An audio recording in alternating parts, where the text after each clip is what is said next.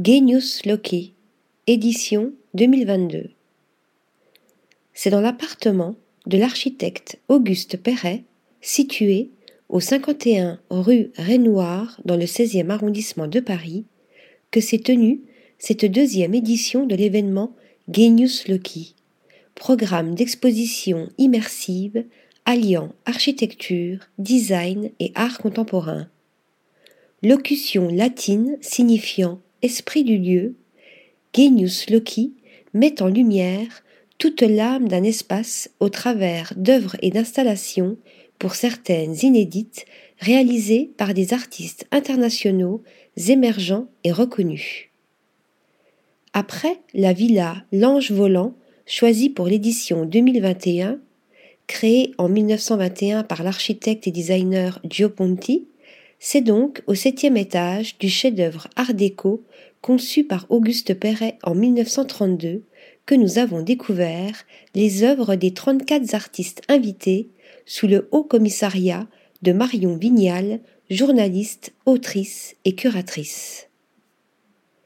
Nous avons déambulé dans cet écrin fait de bois et de béton où chaque détail, du mobilier au miroir, a été pensé une véritable œuvre d'art.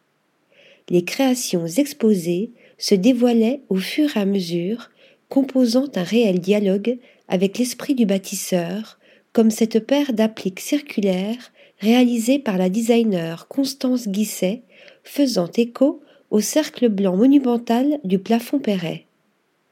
Ou encore sur une table de jeu conçue en 1925 par l'architecte une œuvre de l'artiste Benoît Maire qui nous interroge sur la notion du temps,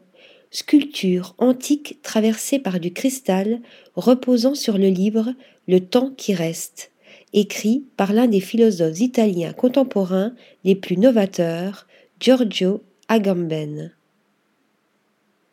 Un peu plus loin, dans la salle de bain, un fabuleux triptyque de totems en verre dichroïque et feuilles d'or réalisé par l'artiste Thomas Deveau et dont les reflets changeants jouent avec les miroirs et les variations de luminosité, nous donne cette sensation d'avoir toujours été à cette même place.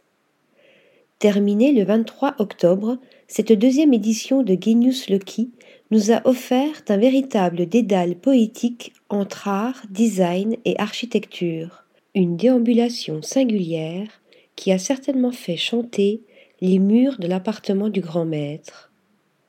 Article rédigé par Mélissa Burkel.